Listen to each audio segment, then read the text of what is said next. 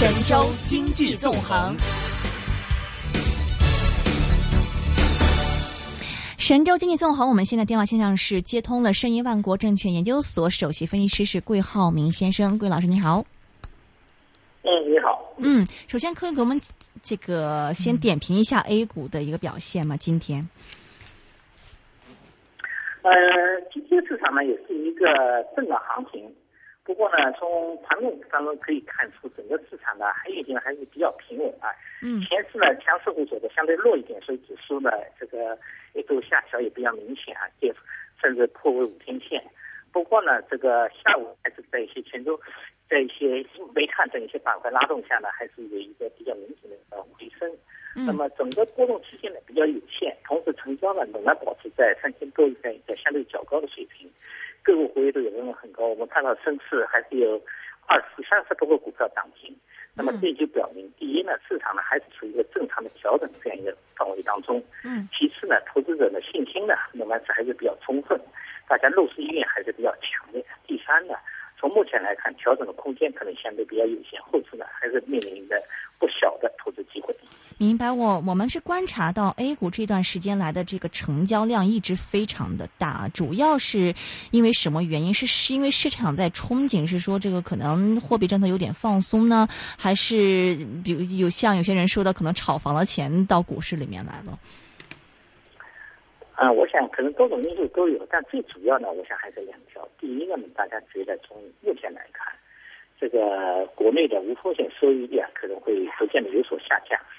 在过去炒房的收益很高啊，现在基本没有风险。那么买理财产品啊，包括很多的信托产品的收益也很高，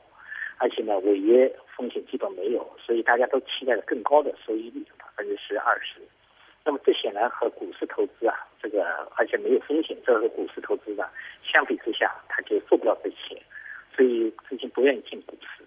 那么现在呢，无风险收益率呢开始出现一个缓慢下行这样一个态势。那么债权违约现象呢也有所出现，这就使人们相信市场正在发生一些积极的变化，也就是说风险投资呢重新被提到日程上来，所以资金呢开始愿意回流。其次呢，我们也注意到随着沪港通的临近啊，这个投资者也在期待境境内外市场的进一步的互联互通，可能会进一步提升境内市场的一个估值水平，也能够吸引更多的海外资金啊来关注这样一个市场，所以呢，这也都有一个是吧？事先开始建仓的这样机会，特别是境内外市场这几年的差距还是拉的比较大。境内股市呢，这个在境外创新高的时候，我们还在以前高位的下面的三分之一的位置，所以这个呢也是成为那家单位是一个价值洼地，所以呢更容易吸引资金入市。嗯，有人是说，其实如果看中国股市的话，看 M M 二这个数据就 OK，因为这个呃，一般来说这 M 二大一点的话，可能这个股市相对会表现的好一点。那么我看到最近是李克强总理是提前披露了八月份的这个 M 二数据啊，同比增速只有百分之十二点八，创了五个月的新低。这个数据会不会给大家的这个投资的这个心态上带来一些影响呢？呃，是没有影响是不可能的啊。其实像今天上午一个权重股的调整呢，客观上多多少少也反映了这样一点啊。第一，M 二可能大家低预期，但实际上呢，这我觉得还有两个因素需要考虑。因为对于经济运行来说，M 二很重要，但是呢，不能光光看 M 二，因为对中国来说是一个货币发行量已经很大的国家。呃，这个整个货币发行规模 M 二的规模已经超过 GDP 的一倍以上。那么这这种状况是不可。嗯，我们也不可能在百分之十三、十五甚至更高的速度来扩张货币。嗯，所以呢，需要用较少的货币投入来换取更快、换取稳定的经济增长，这是本届政府一个重要思路。所以他不愿意采取一个所谓的强刺激的这样政策。那么从今年上半年情况，一个经济基本保持了百分之七点五左右这样一个相对平稳的增长。而与此同时呢，这个货币增量呢比去年同期呢又有所回落，这说明通过这个搞盘活增量、搞用好存量啊，这个在啊，这用好存增量，这个盘活存量这样手段呢，是可以在不增或者少增货币、不采取大规模的刺激计划的情是经济刺激措施前提下，使用去经济发展。那么我们看到这次李克强还提到一点，他说他最关心的是一个就业的问题。那么今年上半年，今年呢，我们到现在为止已经解决了一千万人的新增就业岗位。嗯。那么在过去呢，这个水平相当于全年，我们全年计划就一千万。那么从现在来看，这个就业水平能够解决，说明经即便货币投入减少一点，但是呢，并没有影响到就业。这就是我们经济运行当中上限、下限关头、下限指标。嗯。从这个角度来看，整个经济运行还是正常，所以我觉得我们没必要过于拘泥 M 二的问题。嗯，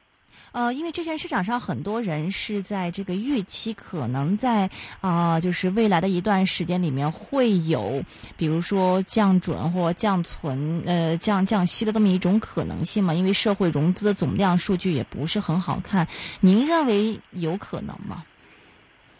我觉得从目前来看，降准降息都不太可能，因为国家并不希望采取大规模的经济刺激政策，也不希望大规模的放水啊，这个来刺激大家的用钱。但是呢，定向降准、定向降息还是有可能的。央行通过它的具体的操作来实现下移，这种可能性还存在的。同时呢，通过民间会通过各种手段来推动企业，鼓励企业向中小企业融资啊，解决中小企业融资难的问题，这也都是有可能。所以，尽管降准降息全面实施并不现实，但是总体的市场利率的回落以及企业融资难问题的缓解，所谓的钱少钱的这样一种环境当中啊，能够更多的进入到实体经济这种局面。啊，我觉得是会逐渐出现的。明白。那么整体 A 股的一个情况，您可以给我们这个分析一下吗？就是说未来的情况。那么在这样的环境下，也就是说，第一个没有大的刺激政策，但是呢，资金面的局部的改善是存在的。第二呢，和境外境内外市场相比，境内的估值洼地现象是存在的。第三呢，投资者呢他的投资选择更多的就请开始向风险投资、向股票投资转移。所以这几种因素叠加，我觉得会导致今后这段时间股市呢还会继续平稳有序的往上运行。整个后市呢，我觉得仍然是比较乐观的。换句话说，大家说现在市场在两千三百多点、两千四百点，也许并不是一个很遥远的。嗯哼，那么这个您觉得是大盘这个会好一点呢，还是可能创业板会受到炒作多一点呢？啊，那相比之下呢，现在投资者更加关注的是一个国家在调整产业结构啊、改变增长模式的背景下，一些优势企业、一些新兴企业、一些成长性企业的发展。所以从这个层面上来说，中小板、创业板一些一些整个产业结构调整的啊，进入到收购兼并，通过各种领域来进行各种手段来进行快速发展企业，可能更有机会。所以在这个层面当中呢，中小板、创业板机会可能会更大。今天两个主板上都是调整的，但中小板、创业板是上涨的，本身也说明了这个问题。嗯，您是相对来说更看好这个未来的这个创业板、中小板的表现是吗？OK，那么基本上那个呃，至于大盘方面，喂，嗯，喂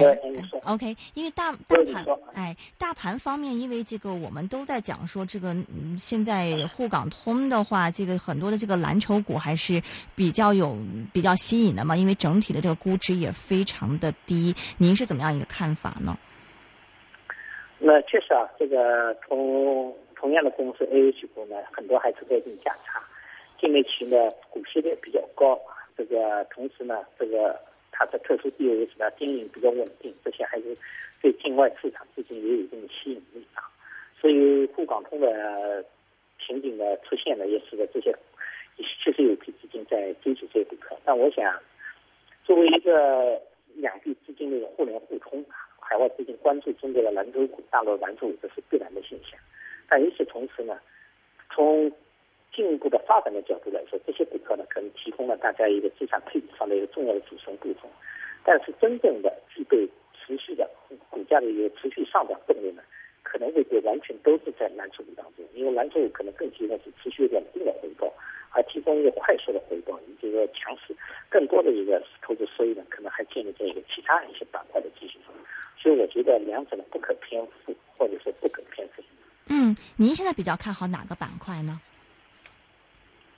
呃，从目前情况，这个整个市场都比较活跃，我觉得中小板、创业板当中都有不少机会。但是我觉得我没必要一定去把它分成这个板那个板，我觉得可以从这个行业或者分割为属性来看。那从现在境内市场来看，具有收购兼并的题材的品种啊，这个以及这个属于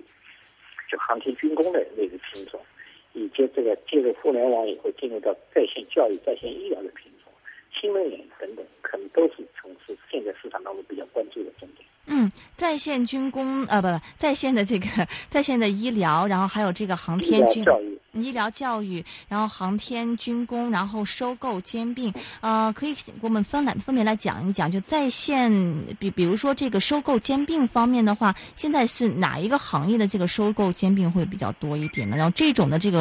啊投的机会怎么样去把握？所以简单来说，就是如果说一家企业本来是从事传统行业，它现在进入到现在准备通过收购在线教育或者在线医疗的，那么它就具备这样题材。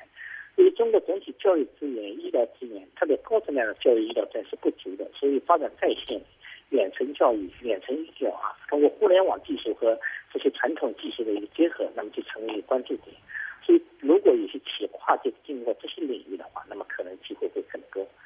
样的，航天军工来看，中国在航天上和世界是已经相对是比较接近的。那么，随着北斗等各种技术的应用，特别是民用技术的这种应用和广泛和深入，那么我们觉得在这方面恐怕同样会存在一个比较好的一个发展机会。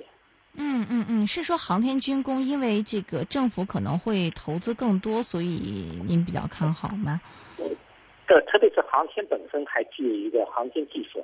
容易民用，像北斗导航技术本身具有军用技术，但同时它也是一个富有非常具有民用，呃，在民间这个民用方领域当中也有很大空间的。嗯，民用的话一般就是什么样的一些方面呢？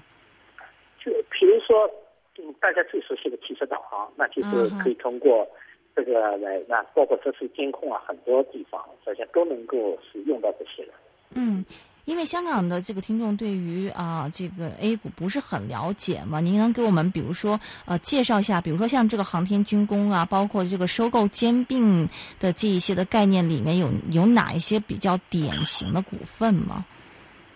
就我们可以去留意。呃，根据中国证监会的规定啊，这个分析师持分析师牌照呢，不能在公开媒体当中去具体的去推荐个股，所以这方面呢，我就不去讲。但是我觉得大家可以关注啊，包括像今天比较活跃的，像中船重工啊，这些就是表现非常强势的。因为在中国这两年好，在军工领域当中，对于海军啊，对海洋。这方面的重视程度都比较高，大家可以多留意啊，进入到这个航海造船的这些，哎，跟南海有点关系。航天方面，对，从航天方面来说，我前面提到北斗啊，嗯，这些北斗的应用既供军用的，也有民用的。民用大家都有，比如说我们现在很多的卫星通信啊，实际上都是通过北斗来连连接的。那么现在我们的精度也在不断提高，除了基除了这个建立一个手机通信以外，手机机通信以外，那也包括到。变到像这个定位啊，嗯，这 G P，嗯我们过去只用 G P S 定位，那么今后我们也会用北斗定位，包括汽车的导航等等。那么这些实际上都深入到各家的、大家的千家万户，涉及到大家的自身的这个生活当中。所以这些一旦产形成一个产业链的话，它会有非常大的空间。明白，外资已经是连续十五周开始净流入 A 股了嘛？您觉得未来的这个净流入的这个情况会持续下去吗？那么，另外对于这个香港投资者来说，现在再去追入，比如说去买这个 A 股指数的话，还合不合适呢？那外资流入也反映了在不断市场不断开放前提下，海外资金对境内市场的一个关注啊。我想这个趋势呢，在境内市场。在指数还严重滞后于境外市场的这种背景下，它的确还具有一个继继续往上推进、发展演绎的这样过程，所以是值得留意的，也是值得继续关注的。另外呢，我觉得在尽管现境内市场已经涨了一些，但是从上证指数来说，已经破涨了百分之十三、十四这样一个水平。嗯，所以从相对于香港股市也是创出新高的这样市场来说呢，还有很大的差距。所以从这个角度来看，我觉得现在进入中进入资本市场，应该说还是一个不错的机遇。明白，今天是非常感谢，是来自申银万国证券研究所的首席分析师桂浩明先生，给我们详细点评一下 A 股方面的情况。谢谢你，桂老师，拜拜。哎，好的，再见。